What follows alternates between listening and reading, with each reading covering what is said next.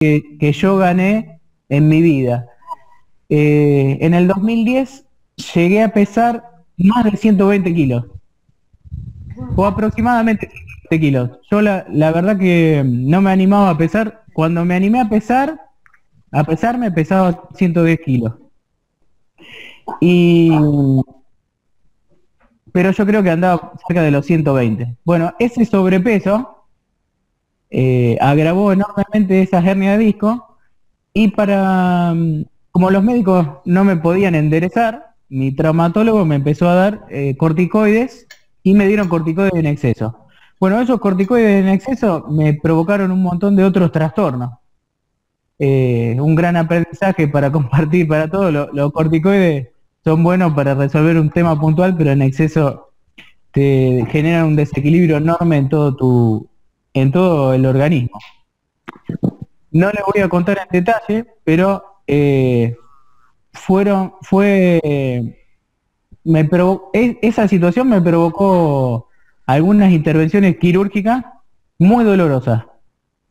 Y todo eso no fue responsabilidad de los médicos, no fue responsabilidad de los corticoides. Fue responsabilidad de mis malos hábitos alimenticios, de mis malas decisiones con respecto a la alimentación. Y toda esa situación me hizo tomar conciencia plena, me hizo darme cuenta de a dónde me estaban llevando mis decisiones de todos los días eh, a nivel alimenticio.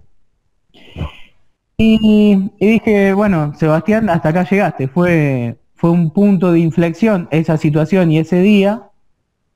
No fue un día, fue un conjunto de días, pero toda esa situación me llevaron a tomar la decisión definitiva de bajar de peso, de lograr una alimentación saludable y de construir una mejor calidad de vida para mí y para, para toda mi familia, que padecieron junto conmigo ese, ese, ese mal estado de salud al que yo me había llevado. Bueno, el, mi traumatólogo en ese momento me dijo, Sebastián, mínimo me tiene que bajar 10 kilos. Yo le bajé 30. me llevó 6 meses, pero en, en 6 meses bajé 30 kilos. Eh, y bueno, eso la... Sí, sí, fue, fue increíble.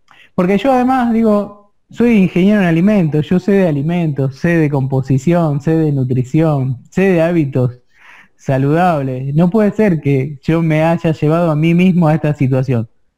Y entonces, si yo me traje a esta situación, yo me tengo que eh, sacar solito de esta situación y tengo la herramienta para salir de esta situación. Entonces, me eh, inventé para mí eh, en ese momento no, le puse nombre de método, pero eh, digo, bueno, voy a todos los hábitos saludables que yo sé y que conozco por la universidad, por charlas, por cursos, por eh, cultura familiar, por conocimiento de religión, por conocimiento de filosofía, todas esas cosas que yo sabía que tenían incidencia en la alimentación, las fui aplicando uno por una, uno por una en mi alimentación. La primera que, implementé fue el, agradecimiento. Yo después le voy a contar bien en qué consiste todo el, todo el, todo el método Sibarita. Pero esta primera que encontré fue el agradecimiento, agradecer los alimentos. Y yo había leído que un montón de culturas agradecían los, los alimentos antes de consumirlos. Y de hecho, yo mucho tiempo viví con una familia, cuando estudiaba en la universidad, viví con una familia evangelista. Yo en ese momento era ateo. Y todos los días agradecían antes de comer. Y, yo me, me di cuenta yo en ese momento no creía en, nada, nada religioso ni metafísico, yo para mí era solo ciencia, pero me daba cuenta que cuando ellos agradecían, sentía una paz, una calma y, y, una conexión con el momento presente que, que eran notables. Y yo decía, bueno, no sé si existe lo religioso, si existe Dios, si, si esto que hacen es realmente una conexión con Dios, pero a mí en la realidad me, me significaba un cambio importante. Entonces me acordé de eso y ese fue el primer punto que empecé a, a practicar. Empecé a agradecer los alimentos antes de consumirlos.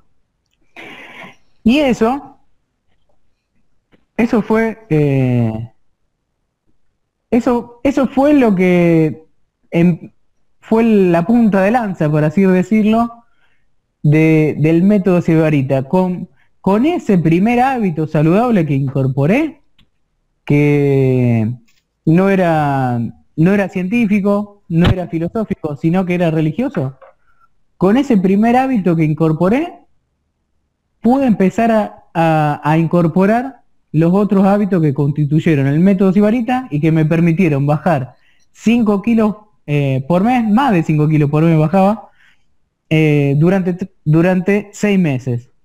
Eh, era asombroso como bajaba de peso.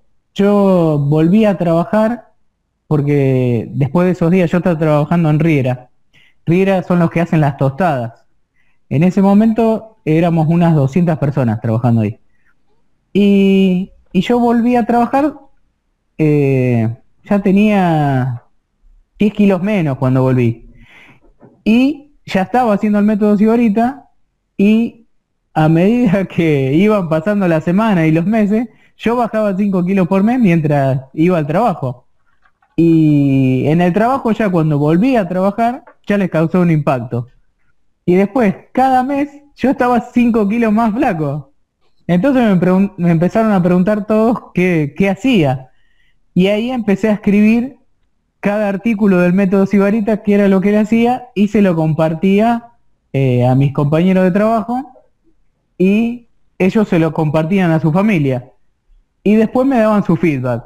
Y así lo fui escribiendo más y escribí tanto que eh, terminé dándole forma de, de libro y de método.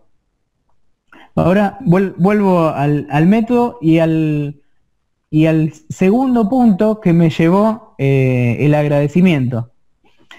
Cuando empecé a agradecer, agradecer con, yo en el libro le llamo agradecimiento pormenorizado.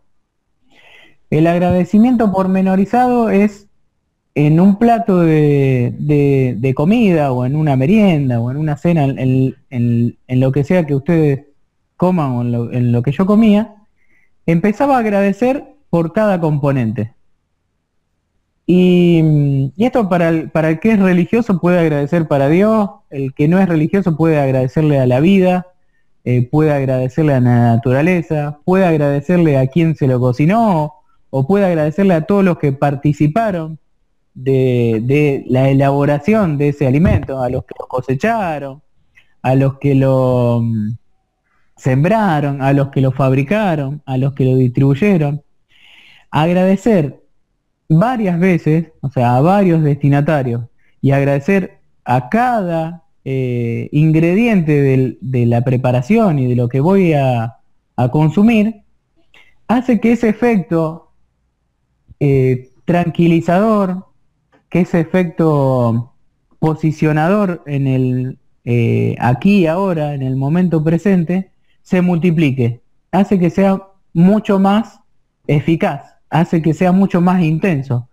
Yo cuando empecé a agradecer de esa manera, resolví varios problemas. Uno de los problemas que resolví es que dejé de englutir alimentos, dejé de comer desaforadamente dejé de comer embriagado en preocupaciones. Antes del método Sibarita y antes de agradecer los alimentos, me comía dos platos de ravioles, por eso estaba, seguía hasta como, como estuve. Me comía dos platos de ravioles y después de terminar los dos platos de ravioles, me iba a la olla, lo había preparado yo, y me iba, a mí me gusta cocinar, me iba a la olla y eh, quería, comía más ravioles, quería, porque quería probar, quería saborear la salsa, quería sentirle el gusto de la salsa. pero ya había comido dos platos. Bueno, ¿qué pasaba? Eh, como comía con preocupaciones, o sea, o comía con las preocupaciones que traía del trabajo, las preocupaciones del pasado, o comía con las preocupaciones del futuro, de las cosas que tenía que hacer. O sea, mi mente, cuando no agradecía, estaba o en el momento pasado o en el momento futuro. No estaba en el momento presente, no estaba en el aquí y ahora. Entonces comía dos platos de, de y no, no había estado ahí yo presente en mi ser comiendo esos platos. Fue un acto mecánico. Y por eso tenía necesidad de ir a probar la salsa después, porque había comido dos platos sin conciencia, inconscientemente, sin disfrutarlo. Bueno, cuando empecé a agradecer, eso me llevó inmediatamente, automáticamente, a el punto más importante del método, que es el que le da nombre al método Sibarita, que es el acto de disfrutar. Sea, disfrutar plenamente de los alimentos. El secreto del, método Sibarita y de por qué bajé tanto de peso fue que con el, el cambio de hábitos que, que hice y el clic, esa toma de conciencia, perdón, hay unos mensajes. Estaba diciendo lo que había puesto. Ah, buenísimo. Genial, Uli. Genial, Vane. Gracias. Bien.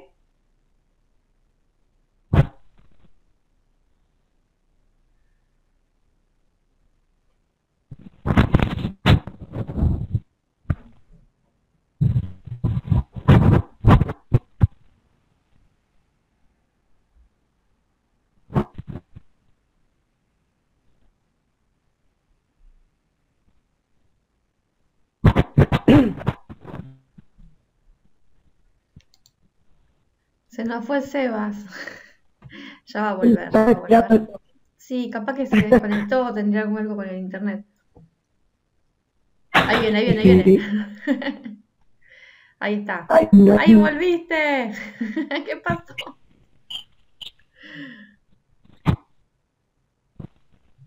Activa el micrófono, Sebas. Listo, ahí volví, ahí volví. Disculpe. Todo bien. Buenísimo. Bueno, y le, les contaba, ahí em, cuando empecé a, agradecer antes de comer, eso me llevó automáticamente a disfrutar más de mi alimentación, a disfrutar plenamente de mi alimentación. ¿Y qué, qué, era lo que hacía y cómo, cómo hacía? En lugar de comerme esos dos platos de ravioles, agarraba cada raviol, lo cortaba por la mitad, esto aplica a todos los alimentos, yo estoy eh, usando el ejemplo de los ravioles, pero aplica a cualquier alimento, a un sándwich, a un alfajor, a una ensalada de fruta, a una fruta misma. Y eh, ingería ese bocado y empezaba a saborearlo. Empezaba a saborear el, el aroma, el sabor, la textura, la temperatura, la acidez, el dulzor, si estaba picante, si estaba salado, qué, qué connotación de sabores tenía en mi boca. Bueno, todo, todo eso es sibarismo. Y, y, todo, todo eso, todo ese saborear, todo ese eh, disfrute mayor, ese disfrutar plenamente de los alimentos, me hizo que, que comiera mucho menos. En lugar de comer dos platos de ravioles, ya comía medio plato y estaba plenamente satisfecho. Estaba mucho más satisfecho que si me hubiera comido los, dos los dos platos sin, em, sin realizar el método Sibarita, sin comerlo con conciencia, sin comerlo eh, disfrutándolo plenamente. ¿Me, ¿Me siguen hasta ahí? ¿Vamos bien? Sí, sí. Sí, sí, perfecto. genial. Y, ese es el punto central del método, el eh, disfrute. Hola. Bien, sigo. Y ese es el, punto que le da el nombre al método. El método se llama método Sibarita. ¿Por, qué le puse Sibarita? Van y lo saben bien. Eh, Sibarita es quien disfruta plenamente de los placeres de la vida y hace disfrutar de esos placeres a los demás. Y eso es clave, es clave en, eh, para, y fue clave para mí, lograr una alimentación saludable, y es clave para cualquier persona que quiera lograr una alimentación saludable, disfrutar y hacer disfrutar. Otro de los puntos del método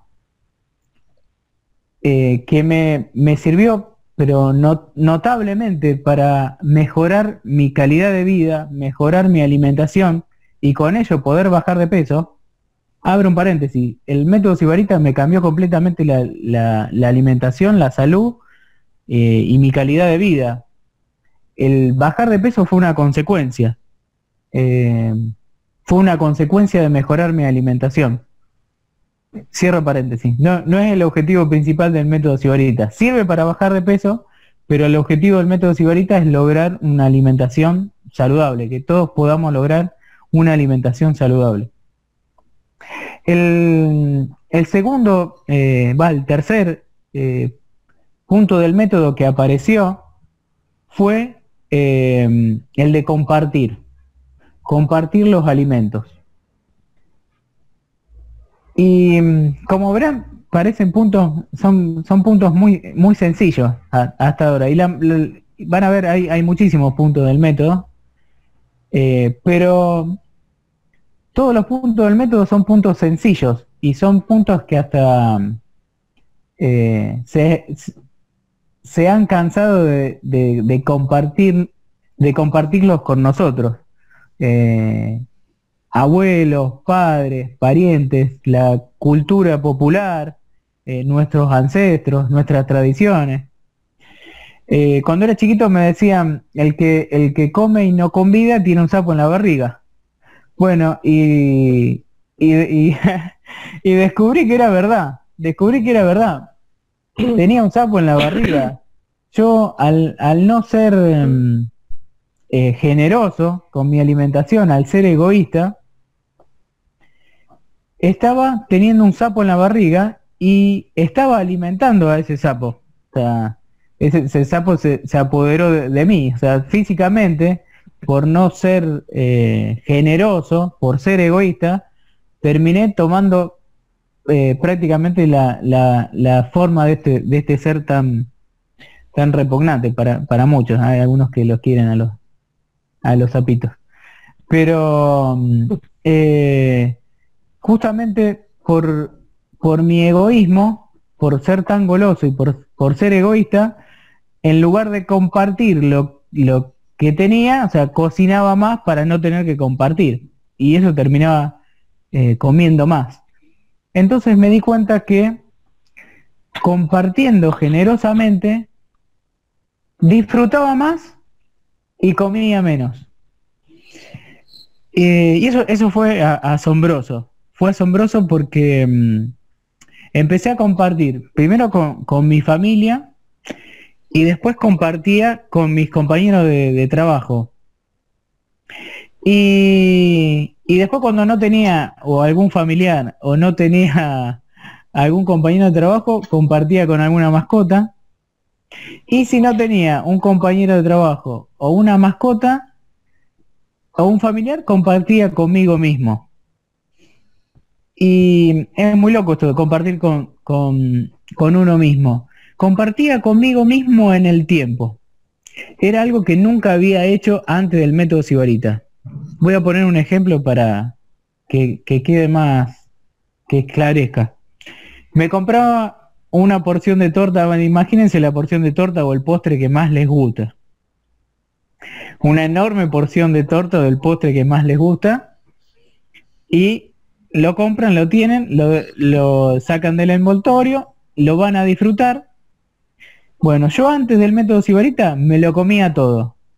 No lo compartía con nadie ni conmigo mismo.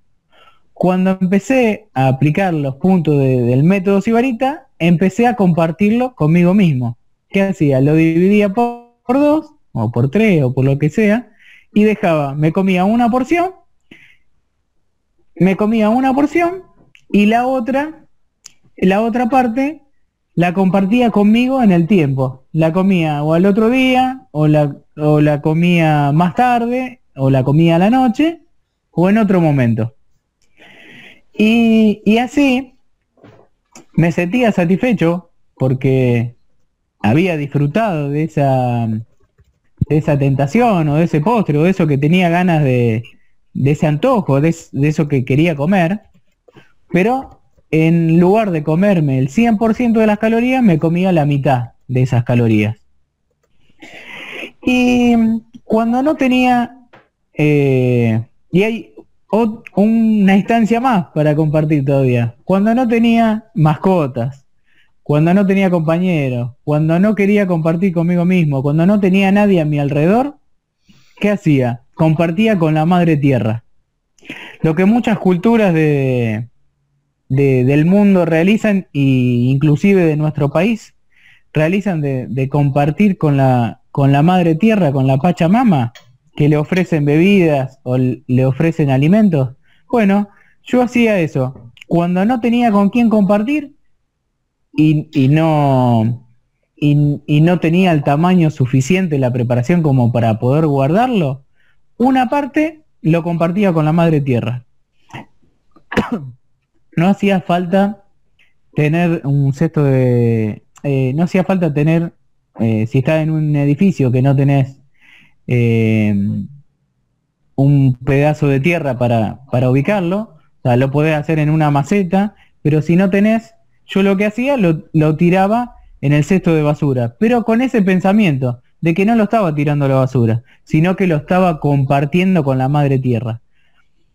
Eh, que en la realidad es esa, eh, o sea, químicamente y biológicamente con los residuos orgánicos pasa eso el, todo residuo orgánico vuelve a la, a la madre tierra si hay una, una correcta un correcto manejo de los, de los residuos, todos los residuos orgánicos terminan formando parte de, la madre tierra.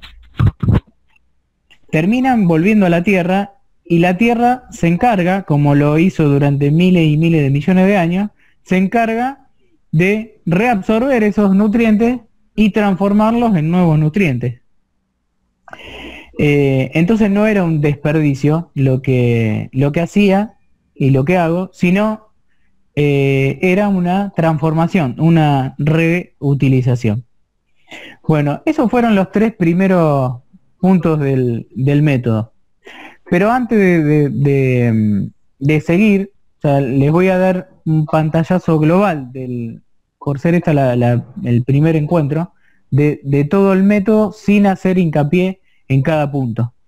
¿Por qué hice hincapié en esto? Porque eh, fueron los, los, que los que dieron el, inicio del, método Sibarita. Con estos tres puntos eh, comencé a, a transitar, a dar los primeros pasos en, este, en este método de alimentación saludable que me cambió la vida por eh, completo. Y eh, bueno, mi, idea es que cambie la vida de, de, muchos más, que los ayude a lograr una, alimentación saludable.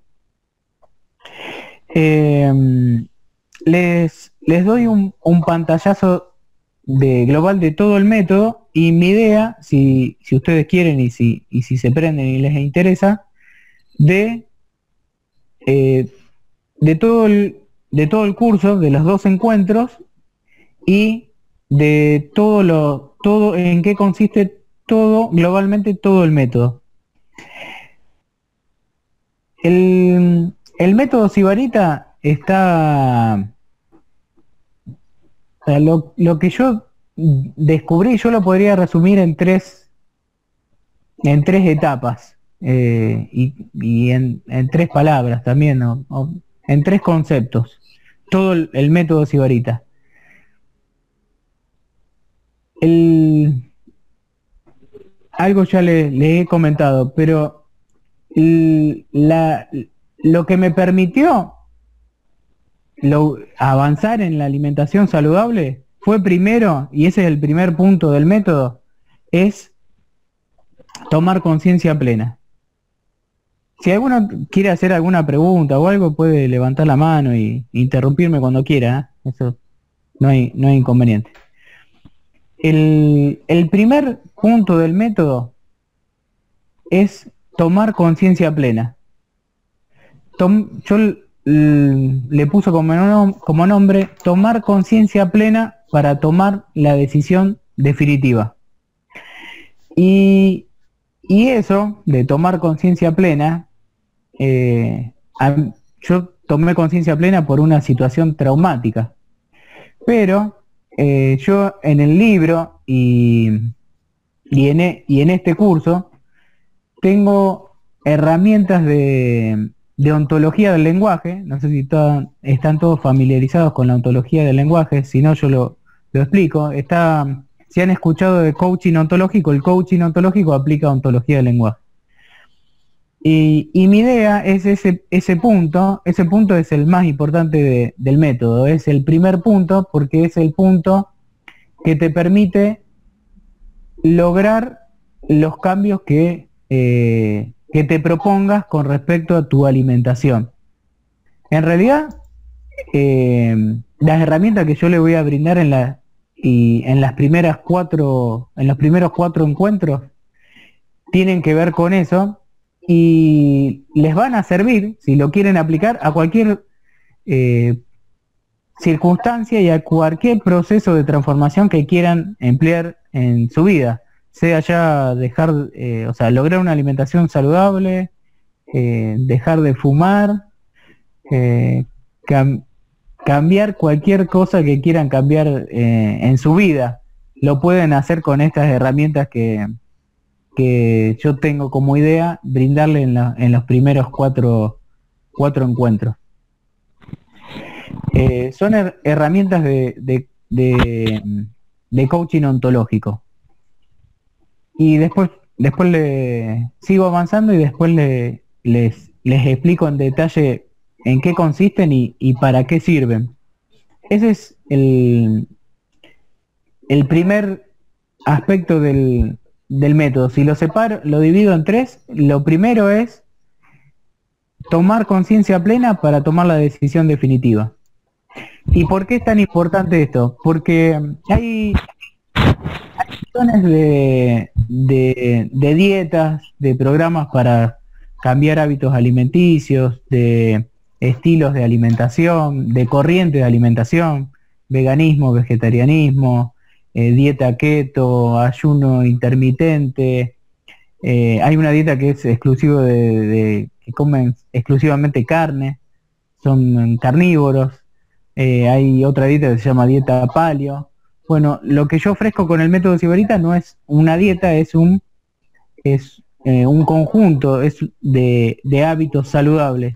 Pero como todo conjunto de nuevos hábitos, sean de alimentación o sean de cualquier otra índole, eh, para implementarlos eficazmente, con, de una manera eficiente, eficaz y que perduren en el tiempo, primero hay que preparar bien el, terreno, primero hay que prepararse bien a uno mismo, eh, primero hay que tomar conciencia plena y tomar firmemente una decisión de cambio de hábitos. Eh, y eso se puede lograr únicamente, va, se puede lograr de mi manera. Eh, yo encontré una y la, la, quiero compartir con ustedes. Y sirve para, para un montón de cosas. A mí me sirvió para, eh, para transformar mi... Sí, es un estilo de vida, ¿vale? Sí, es un estilo de vida la, la, alimentación eh, sibarita. Eh, y es una filosofía de vida también el, el, el sibarismo. Es, es, una filosofía de vida. Em, de hecho, eh, otra definición de sibarita es sibarita es quien sabe saborear los sabores de la vida. Y sibarita viene de sabor y sabor viene de saber y saber viene de sabiduría. O sea, un, un sibarita encuentra sabiduría en todo lo que lo rodea. Eh, una persona sibarita encuentra sabor y sabiduría en todas las circunstancias que le tocan vivir en la vida, sean buenas eh, o malas. yo lo apliqué en la alimentación, pero también lo, lo aplico en mi vida. De hecho, la tercera parte del método sibarita es mantener el equilibrio. Y que mi idea es eh, dedicar los últimos cuatro encuentros a mantener el equilibrio. Que precisamente yo describo siete tipos de equilibrio, pero en el que nos vamos a centrar es en el equilibrio emocional. Si le tengo que poner un título a ese módulo de cuatro charlas es herramientas para lograr el equilibrio emocional. Eh, y eso fue clave, fue clave para, para poder eh, lograr una alimentación saludable. Para poder lograr una alimentación saludable tuve que hallar el equilibrio emocional. Y bueno, eh, algunos ya se lo comenté, escribí un libro sobre inteligencia emocional, todavía no lo tengo publicado y no, lo tengo terminado, pero mi idea es poder compartírselo eh, a ustedes y a, quienes quieran eh, en, las en los últimos cuatro encuentros. Eh, y los cuatro encuentros intermedios son exclusivamente de, alimentación sibarita, exclusivamente de hábitos sibaritas saludables y de nutrición, nutrición sibarita. Acá tenemos a Noé también que nos puede, nos puede ayudar mucho. ¿Escuchando? sí, sí, buenísimo, amigo. Y, y y volviendo, bueno, en, esencia es eso, yo ahora lo, voy a resumir. Si hacemos 12, 12 encuentros, se dividen en tres módulos. El primer módulo es tomar conciencia plena para tomar la decisión definitiva. El segundo módulo es eh, el método sibarita en sí, es la alimentación sibarita, todos los hábitos del método sibarita en relación a la alimentación. Y el tercer módulo sería herramientas para lograr el equilibrio emocional, herramientas para ganar inteligencia emocional. Yo, yo descubrí cuando empecé a analizar, o sea, antes de arrancar con el método en mi vida, empecé a analizar por qué comía, por qué comía lo que comía, por qué me alimentaba tan mal. O sea, había un, había razones. Y empecé a escribir las razones. Escribí más de 20 razones de por qué no tenía una alimentación saludable. por qué comía de más. Bueno, yo descubrí que no tenía una alimentación saludable y que había ganado tanto de peso porque comía por otras razones que no eran la razón eh, dietaria, biológica o nutricional. No comía por hambre. Uy, disculpe, otra vez, se, fue.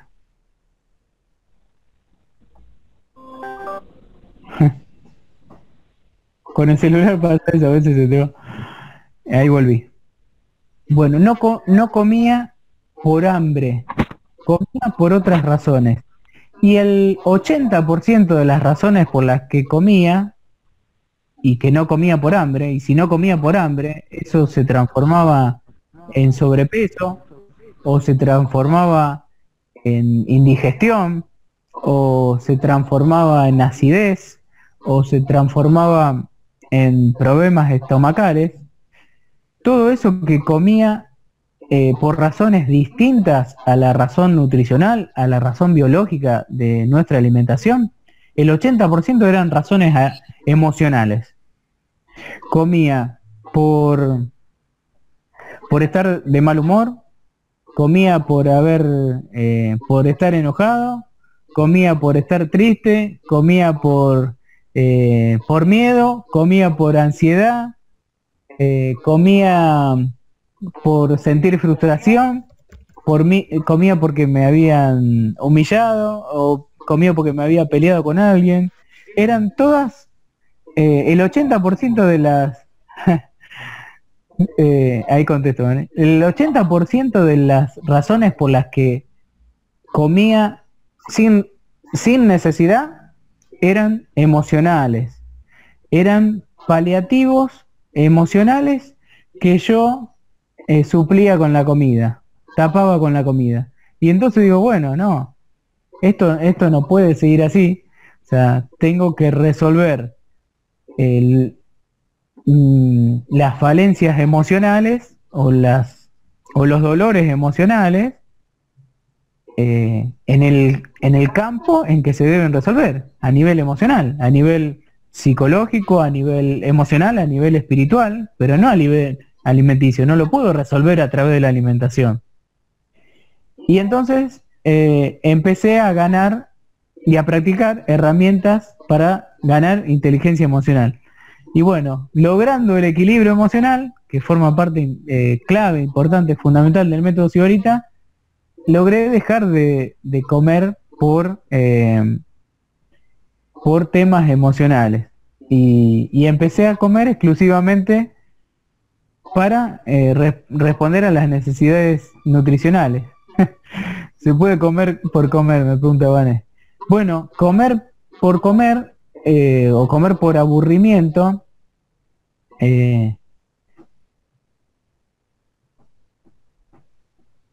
indagando en, eh, más profundamente y, viéndolo desde un punto de vista ético, es una falta que como ciudadano es, eh, de este planeta es gravísima. Porque no, no comer, eh, o sea, cuando no tenemos hambre, yo voy a usar una frase del, Papa Francisco que es, media fuerte, o sea, aplicándola a nuestra vida diaria, pero es, él dice que desperdiciar alimentos es quitarle los alimentos de la boca a un pobre. O sea, no es, literalmente así. Pero en este mundo hay dos mil millones de personas que, que padecen de hambre y otros tantos que padecen de obesidad. Hay, hay dos pandemias enormes en el planeta más allá del, del famoso COVID. Eh, y son más silenciosas o no, no las pasan el chat, no las pasan en los medios de comunicación. Son dos grandes pandemias que eh, se deben a nuestra mala alimentación y a la, a la mala distribución de, alimentos en el planeta. Pero hay dos pandemias, una pandemia de hambruna actual, donde dos mil millones de personas eh, mueren de hambre, y una pandemia de obesidad, donde 2000, casi 2.000 millones de personas desperdician alimentos. Y ambas son crecientes. O sea, un tercio de la población está muerta de hambre del planeta. Y un tercio de la población eh, desperdicia eh, alimentos.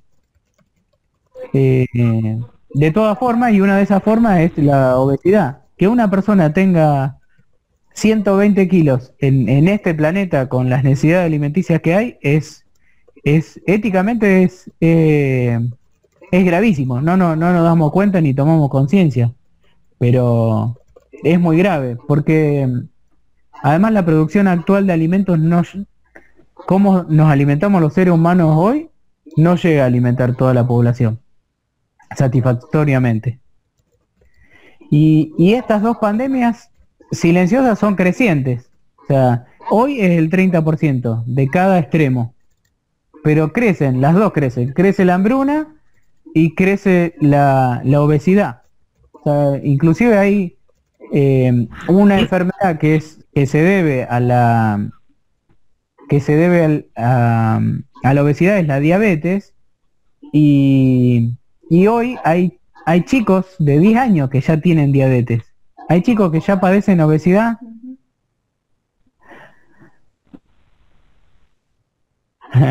Hay chicos que ya padecen obesidad con, con 8 años, con 9 años. esta locura no se veía 30 años atrás. Bueno, un gran responsable de esto es eh, nuestros hábitos alimenticios. Y otro gran responsable de esto es la industria alimenticia, eh, que, no, desarrolla eh, alimentos nutritivos, sino que desarrolla alimentos que, que saturan nuestra capacidad sensorial. Alimentos muy ricos en grasa, muy ricos en azúcares y muy eh, ricos en sal. Con mucha sal, con mucho azúcar y con mucha grasa, eh, nos venden cualquier cosa los eh, las grandes empresas de alimentación transnacional, que son muy poquitas, que son las que gobiernan nuestros hábitos alimenticios. De hecho, una de las cosas que vamos a ver, vamos a hablar de la pirámide nutricional sibarita. Eh, la pirámide nutricional actual, eh, que data ahora, ahora por suerte hay toda una revolución y hay, y hay distintas pirámides nutricionales, está óvalo nutricional y distintas cosas, distintas variantes, pero desde 1970 hasta, hasta hoy, que mucha gente la sigue usando, la pirámide nutricional es obesogénica, la que se usa de 1970. Es obesogénica, tiene en la base de la pirámide todos los, todos los cereales, panes, pastas, eh, todos hidratos de carbono. Y, y eso, o sea, ¿por qué es eh, obesogénica? Es, eh, y genera obesidad genera obesidad porque fue diseñada por la industria de alimentos, no por, por el, colegio de médicos de, de, Estados Unidos. Fue, fue diseñada desde Estados Unidos y fue impartida a todo el mundo, pero fue diseñada por la industria de alimentos, no por, por, por profesionales de la, de la salud. Bueno, eh, hasta ahí creo que hablé un montón ya. Yo le había prometido que eran 70 minutos, no sé cómo vamos. Ah, todavía no vamos 70 minutos. Pero si quieren hago hago un hacemos un, un pequeño parate y, y, los escucho. Así no, no se hace todo un, monopolio de la palabra. ¿Les parece? Está muy interesante, Está interesante porque, claro, Vos por ahí le encontrás el orden preciso y la explicación bien a cada acto que uno hace inconsciente. Eh, por eso estén atentos. estamos atentos, es más, le estamos escribiendo por privado para no interrumpir justamente, Seba. Pero, lo que Gracias, Sí, sí, viste cómo soy cuando arranco a hablar yo. No, pero tengo esa inquietud porque a veces pasa, puede surgir esto de comer por comer pasa en la, casa de mi madre, por ejemplo, que muchos le dicen la casa del comer. Es, vas a la casa de mi mamá y abrir la heladera. Es sentarte y encima mi mamá te sirve todo ahí en la mesa. Ella es muy servicial, muy sibarita. Entonces digo, ¿por qué como? ¿Para qué como? ¿Tengo hambre realmente?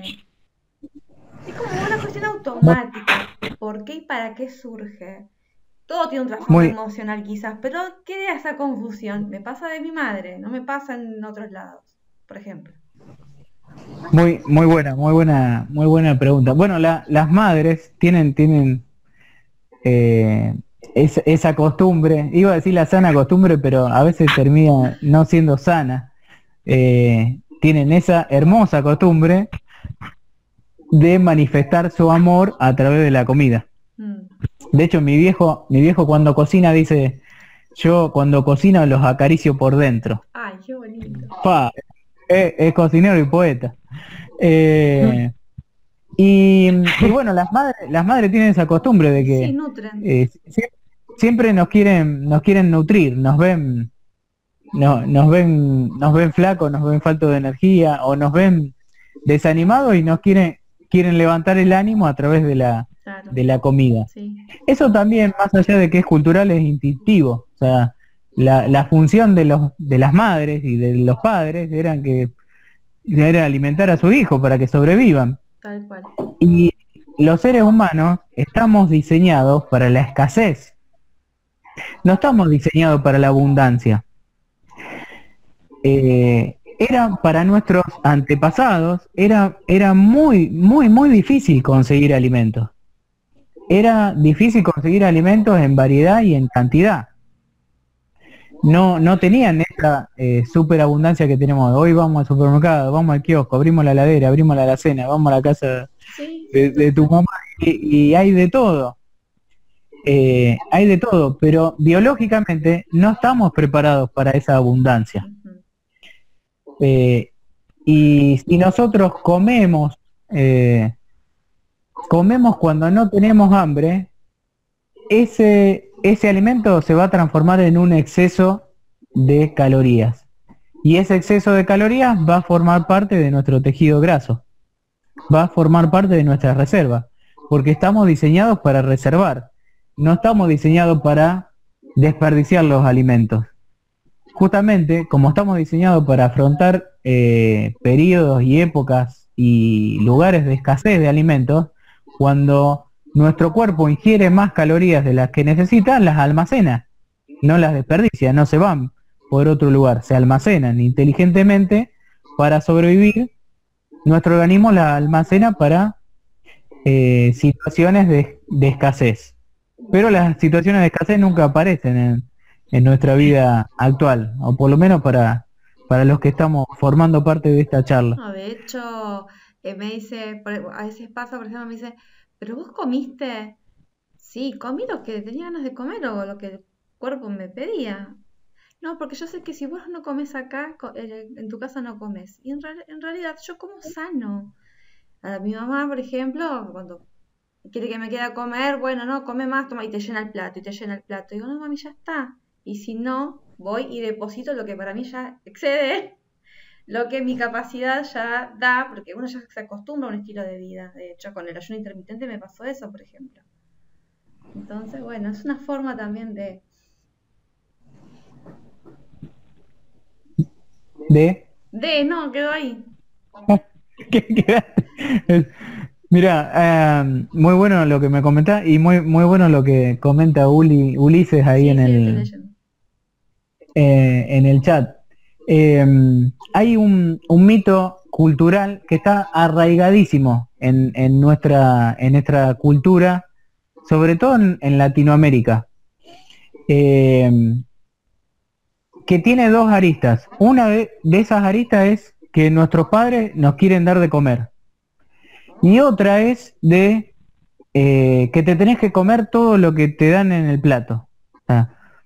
Viste, ahora no pasa tanto, pero antes, si vos no te comías todo lo que estaba en el plato, o sea, te, te, daban un chirlo. O sea, te, te castigaban. ¿Cómo no va a comer todo lo que, te, lo que te serví? No, tenés que comer toda la comida. Sí, o te sirven más. Bueno, claro. ¿De dónde viene eso de querer siempre alimentarnos? Bueno, uno por la cuestión eh, biológica y natural de, de que sobrevivamos. Pero otra viene, está muy arraigada en, la, cultura de, nuestros antepasados inmigrantes, de las inmigraciones que vinieron a Latinoamérica. Todos los inmigrantes que vinieron de, Italia, de España, de, Italia y de España sobre todo los que vinieron acá, y de, otros países de, Europa o de, otros eh, de otras regiones del planeta, vinieron eh, con una mano atrás y otra adelante. Vinieron porque estaban padeciendo en su, en su lugar de, origen. Y, entonces, em, eso yo tengo antepasados italianos y antepasados españoles.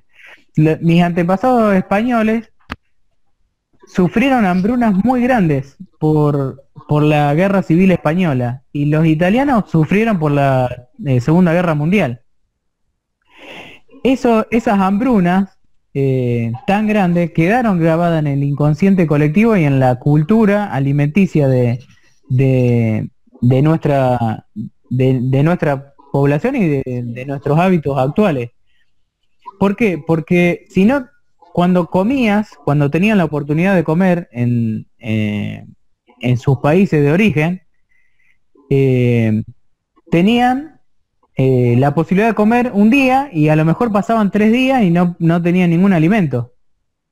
Entonces te tenías que comer todo lo que estaba en el plato. Porque si no comía todo lo que estaba en el plato, podía ser que otro día no pudieras comer. Entonces aprovechar esa oportunidad de comer. Eh, y ese mito eh, que, nos, que nos permitió eh, sobrevivir y que les permitió sobrevivir, hoy, hoy ya no es necesario. Hoy ya no es necesario que lo sigamos sosteniendo. Eso de terminar todo lo que está en el plato o de comer todo lo que te ofrecen o de comer por comer. Tenemos que comer únicamente cuando tenemos necesidad de comer. Si comemos cuando no tenemos necesidad de comer, eh, estamos desperdiciando esos alimentos. Y ese desperdicio se transforma en materia grasa. Se transforma en materia grasa o en eh, indigestión. Eh, cuando nos cae pesada la comida, cuando tenemos acidez o cuando tenemos malestar estomacal o cuando sentimos culpa, ¿viste? Cuando comes de más que sentís una culpa terrible. Bueno, eso te está diciendo, tu, tu cuerpo te está diciendo, no comas más así. Te hace sentir culpa, te, lo, te hace doler. La culpa es una emoción de castigo. Es un castigo autoinfligido. La culpa te genera dolor. La culpa te molesta. O sentí esa culpa, ese dolor, oh, no debería de haber comido. Bueno, el cuerpo te está educando. Te educa para decirte, a través de esa emoción, te dice, no vuelvas a hacer esto que hiciste porque no está bien te está provocando un daño. Eh, esto tiene que ver también con, con, otra característica que tenemos los, que es biológica, que tenemos los seres humanos eh, con respecto a nuestra alimentación, que es la de ser seres finalizadores. Nosotros somos biológicamente seres finalizadores. Eso estamos diseñados así justamente para afrontar los periodos de escasez cuando nuestros antepasados cavernícolas, para ponerle, no, es la mejor expresión, pero bueno, es ilustrativa, nuestros antepasados eh, de la prehistoria, no tenían, eh, antes de descubrir el fuego, no tenían método de conservación de los alimentos. No podían, no tenían, no sabían cómo conservar los alimentos. Antes de que exista el fuego, antes de que eh, supieran eh, utilizar la sal, antes de que supieran utilizar las especies como conservantes. Eh, biológicamente, naturalmente, sin toda la cultura culinaria, gastronómica y alimenticia que vino después, no tenían cómo conservar los alimentos. Entonces, nosotros estamos diseñados para que cuando hay una gran cantidad de alimentos, instintivamente querramos comerlo todo. Y eso te pasa cuando, eh, nos pasa cuando tenemos un paquete de, de, papitas o un paquete de galletitas o un plato de que en enfrente. Tenemos una tendencia, una pulsión instintiva a querer completarlo. ¿Por qué? Porque si no comes todo lo que tenés a disposición, como no había medios para conservarlo, naturalmente no había, biológicamente no había, se desperdiciaban los alimentos. Y al ser humano eh, prehistórico le, costaba muchísimo conseguir alimentos, como los animales de hoy, sobre todo a los omnívoros.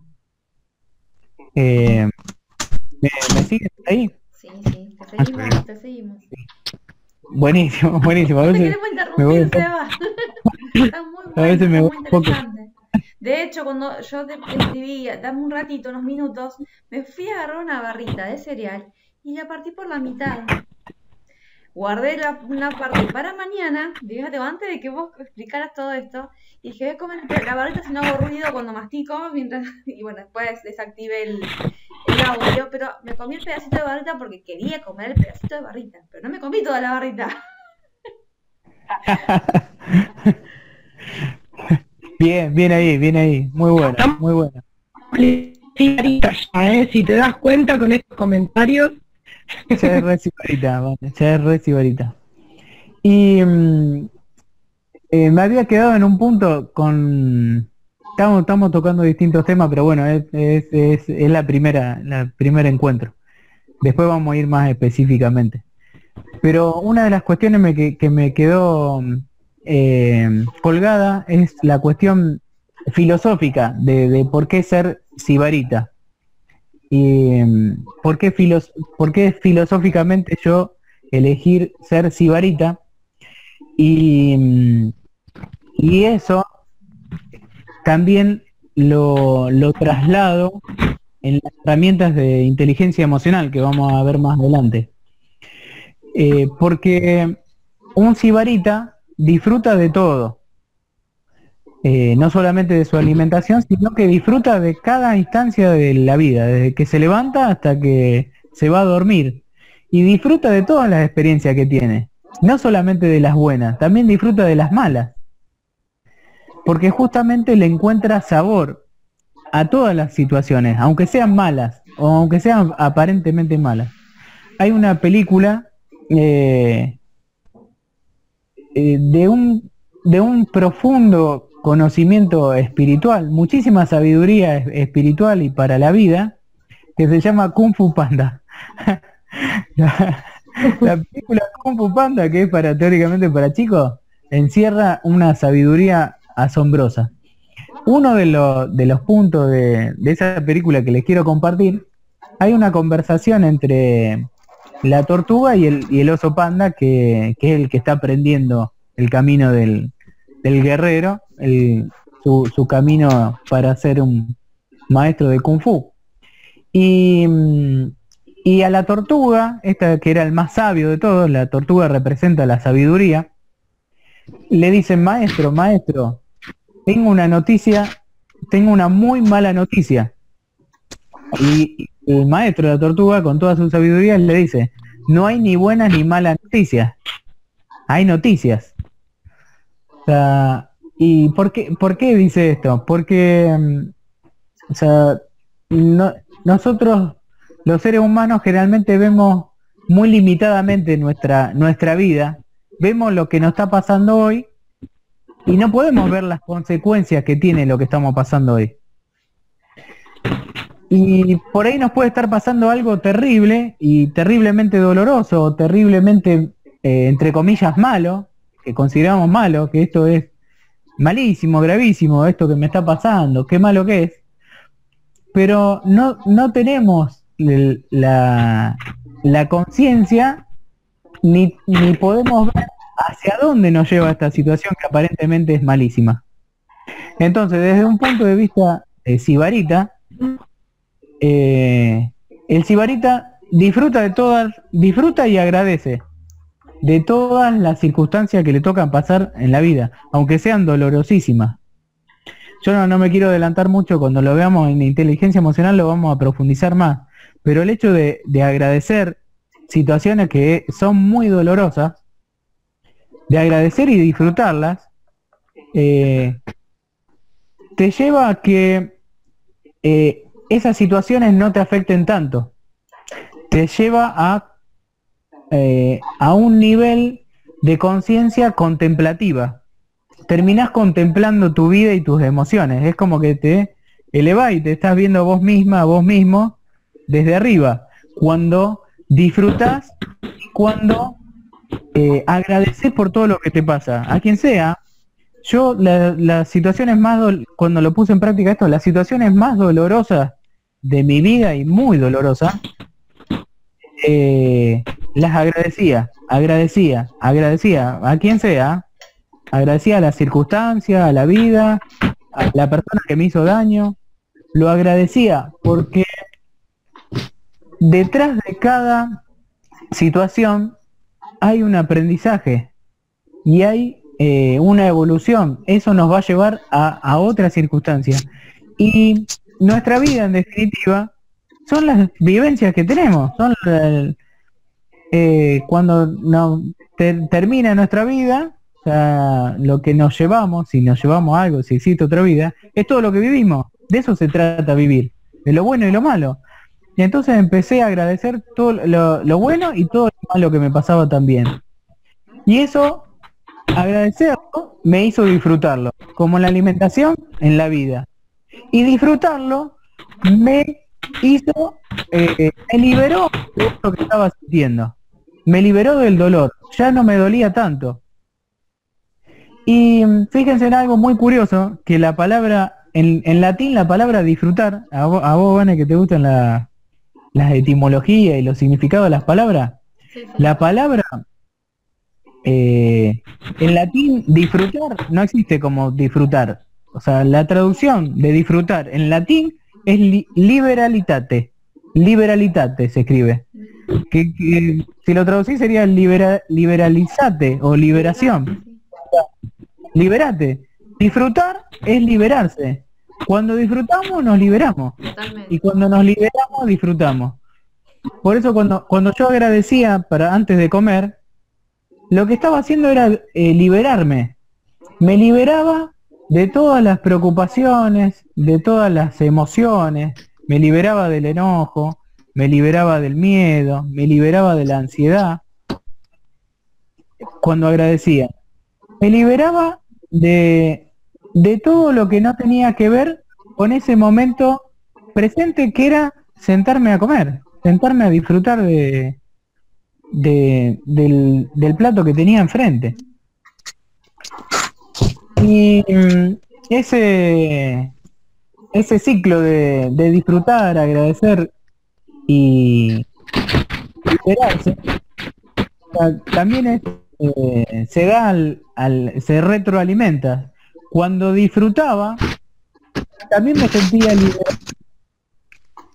Y mm, yo creo que les ha pasado alguna vez que comen algo tan rico que dicen, no, la pucha, que se preguntan, uh, esto que tiene, uh, qué rico, qué sabroso. Cuando disfrutás plenamente, te liberás, te liberás de todo lo demás, te liberás del mundo. Claro, tan rico que, o sea, que te hace olvidar de todo lo demás. Estás liberado de todo lo demás, estás liberada de todo lo demás, estás centrada en el aquí y ahora, en el momento presente. Es lo más importante es lo único que existe. El, momento presente es lo único que existe. Eh, no existe, el pasado no existe. O sea, realmente no existe si ya pasó. ¿Qué pasó? ¿Ayer? Ayer ya pasó, ¿existe? No, no existe más. Y el futuro... Aferrarse en el pasado muchas veces, ¿viste? Y no disfruta el presente, ni el pasado o el futuro, y no ve el presente. Bueno, ah, eso lo vamos a ver en, cuando veamos... No, no, genial. Eso lo vamos a ver cuando veamos inteligencia emocional. O sea, eh, y la, lo tiro acá sobre, sobre la mesa, sobre la mesa virtual. El, el, rencor y el resentimiento son unos ejemplos de emociones que nos anclan al pasado.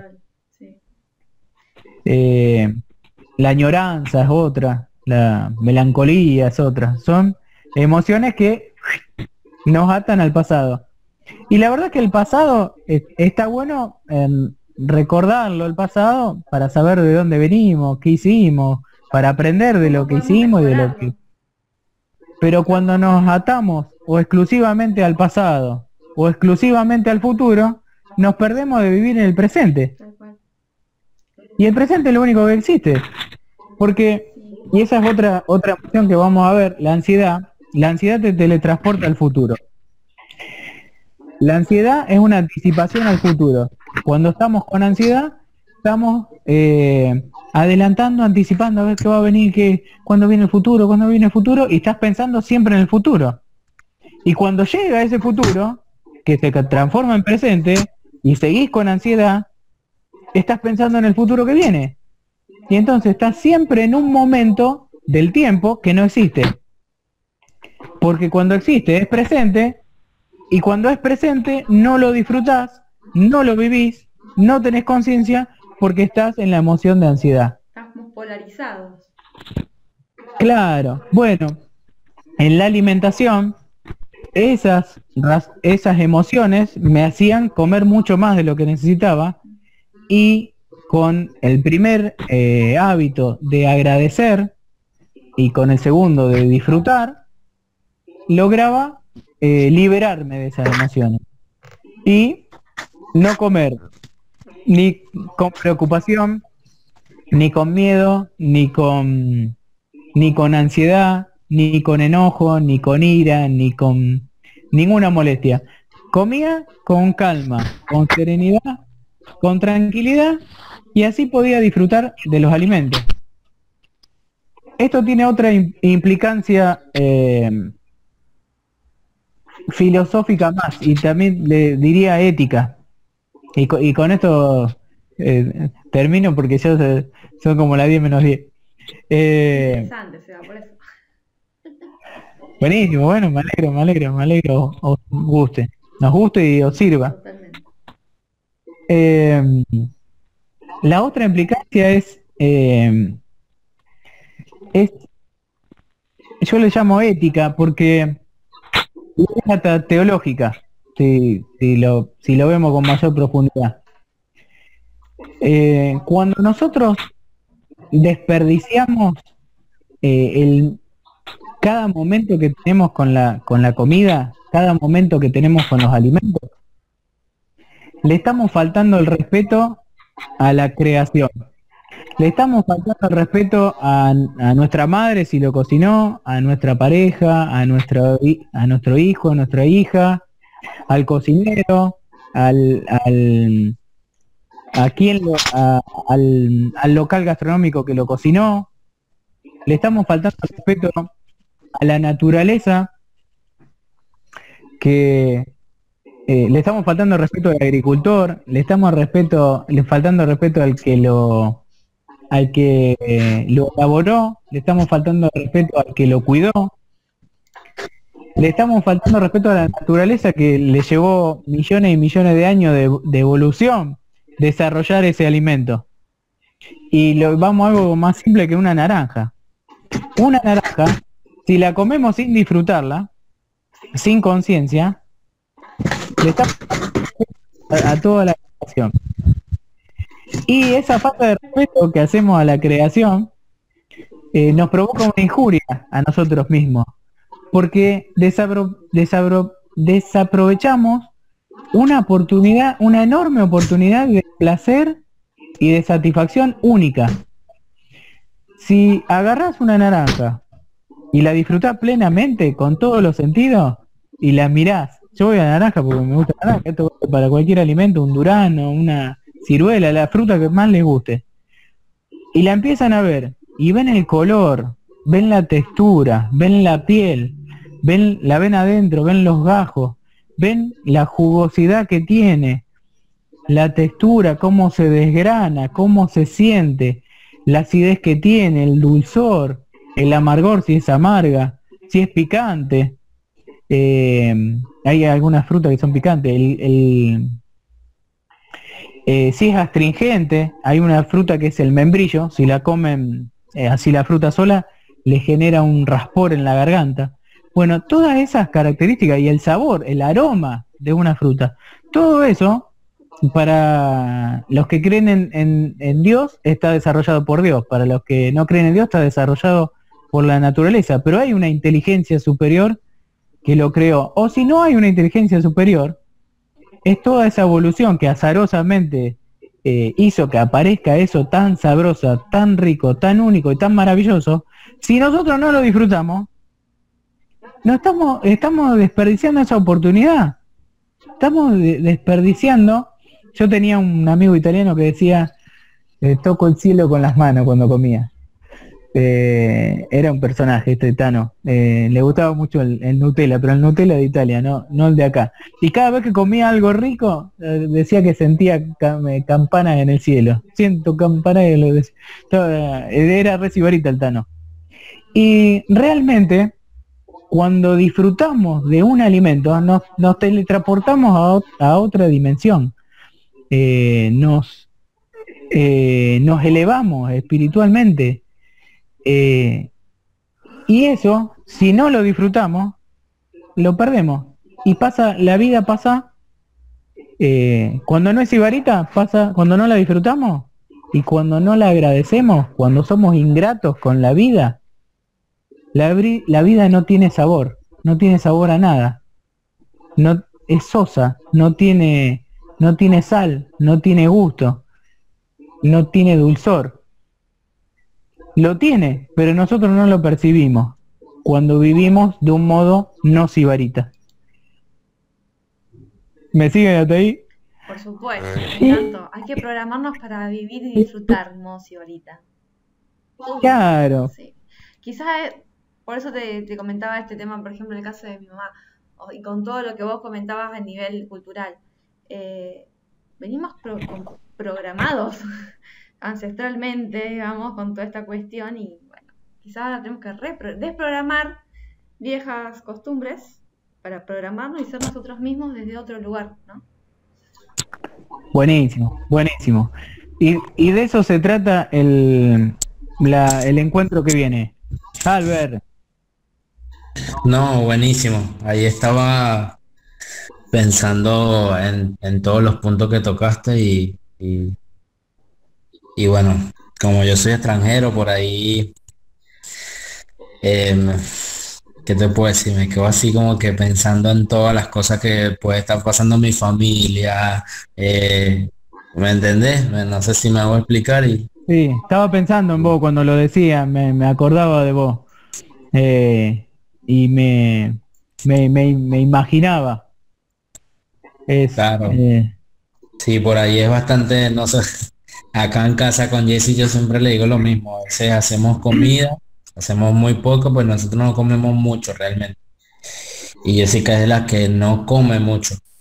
Y por ahí le digo lo mismo, ah, estás dejando la comida. En Venezuela no hay nada que comer y tú la estás botando y todo. Entonces, ahí sí te recuerdo todo eso. Qué bueno, qué bueno, qué bueno que lo, que lo compartas, Albert. Yo, mm, yo eh, lo que empecé a hacer acá, no sé, yo para quedarme un poco, un poco tranquilo cuando, cuando me sobraba, yo lo, cuando me sobra eh, alimento, a veces preparo una viandita. Y preparo una viandita y la dejo, la dejo fuera de los cestos de basura, colgando, porque eh, acá hay much, acá, acá en Argentina también hay, ahora más que nunca, hay muchísima gente que está eh, con, mucho hambre. Entonces no, eso de compartir con la Pachamama que hacía antes, antes lo hacía en un ambiente de, abundancia, sobraba. Y, después me empezó a generar culpa eso. me parecía que no estaba bien. Un poquito sí, no pasa nada, pero cuando me sobraba mucho, lo que yo hago es compartirlo con alguien que no conozco.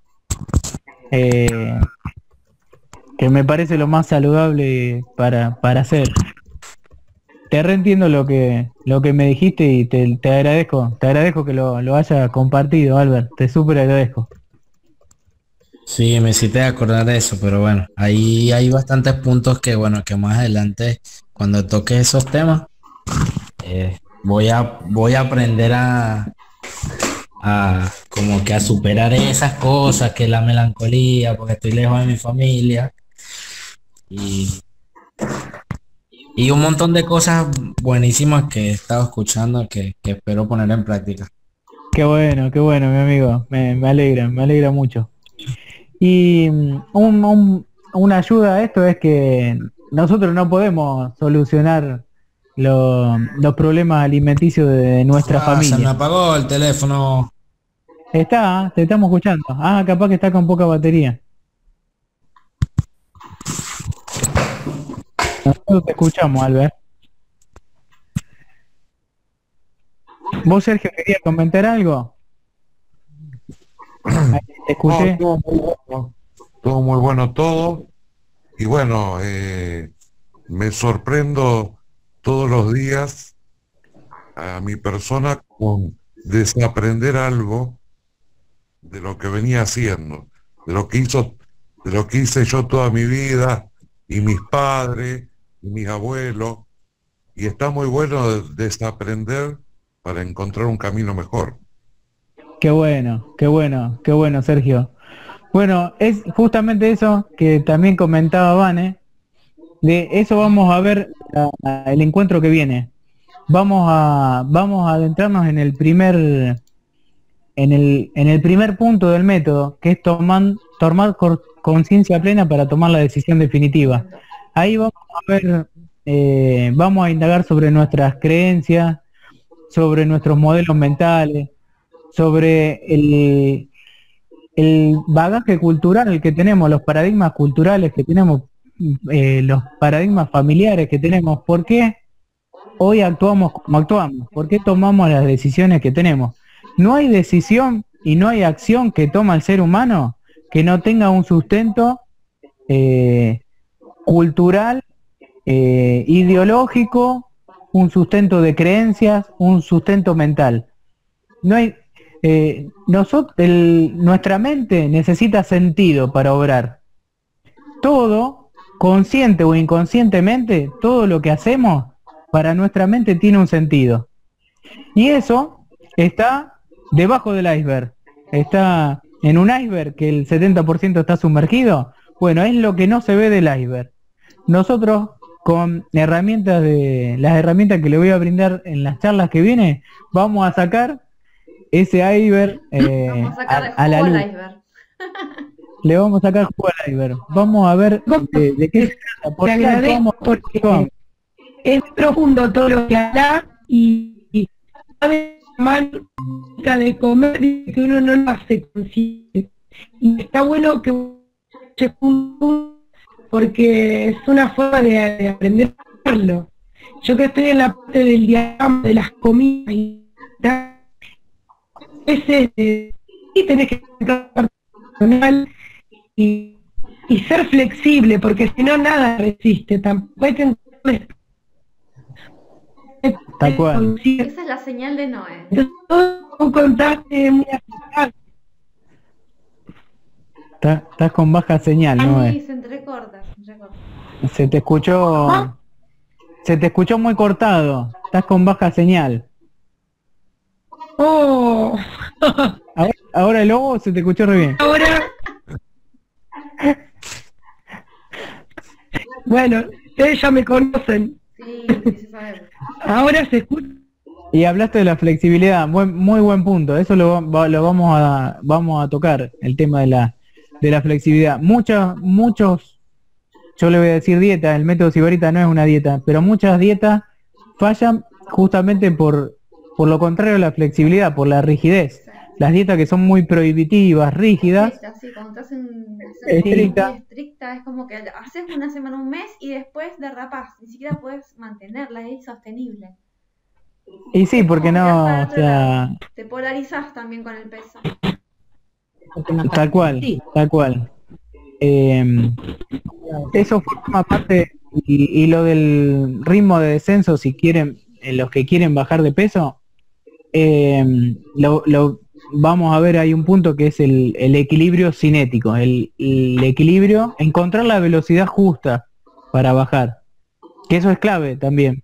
Muchas dietas te prometen bajar un, un montón de kilos en re poco tiempo, y claro, después viene un efecto rebote. Bueno, yo, el método Sibarita, yo bajé 30 kilos en 6 meses sin hambre, sin sufrimiento, sin eh, recaída y sin efecto rebote. Por eso también tengo tanto impulso y tuve en su momento, uy, tanto impulso de compartirlo, porque te digo, un tipo goloso, gordo, con, con lo, el sobrepeso que yo tenía, pudo encontrar una forma de, comer sin restricciones, sin prohibiciones, disfrutando, incluso disfrutando más de los alimentos, digo, esto lo tengo que compartir con todo el mundo. Qué grande. Sí, muy bien. Bueno, gracias, Eva. Bueno, gracias a ustedes, gracias Sergio, gracias por estar. El lunes que viene. ¿Cómo son los encuentros? ¿Todos los lunes, una vez por semana? ¿Cómo es? Todos los lunes, todos los lunes, una vez por semana. 20, 30 horas. 20, 30 horas. Qué lindo. Así. Próxima cita entonces. Buenísimo. Genial, genial, gracias, muchísimas gracias. gracias por, por estar. Gracias, Seba, por Nos este vemos. Tiempo. Gracias, Muchísimas gracias. Gracias, Álvaro. Muchas gracias. no, no, entonces no te llevo churro ni, ni nada de eso, ¿viste? Ya empezamos. qué bueno que lo vamos a disfrutar. Sí, habría, que ver la posibilidad de que haya un invento de churros con harina integral. churros sin taco. Puede ser, vamos a hablar de gluten. Vamos a hablar de gluten también y por qué nos causa tanto mal. Buenísimo, buenísimo. No nos adelantemos entonces, paciencia. No pensemos en el futuro, vivamos el presente. vivamos el presente. Listo. Bueno, hasta luego. Muchísimas gracias, sea muy bueno, muy bueno todo. Disculpen que se me apagó el teléfono y bueno. Buenísimo. No te preocupes. Gracias Muchísimas a todos, gracias. Tengan muy buenas noches. Buen descanso. Claro que tengan buenas noches, cuídense, descansen. Adiós. Buen descanso. Que anden lindo. Chao.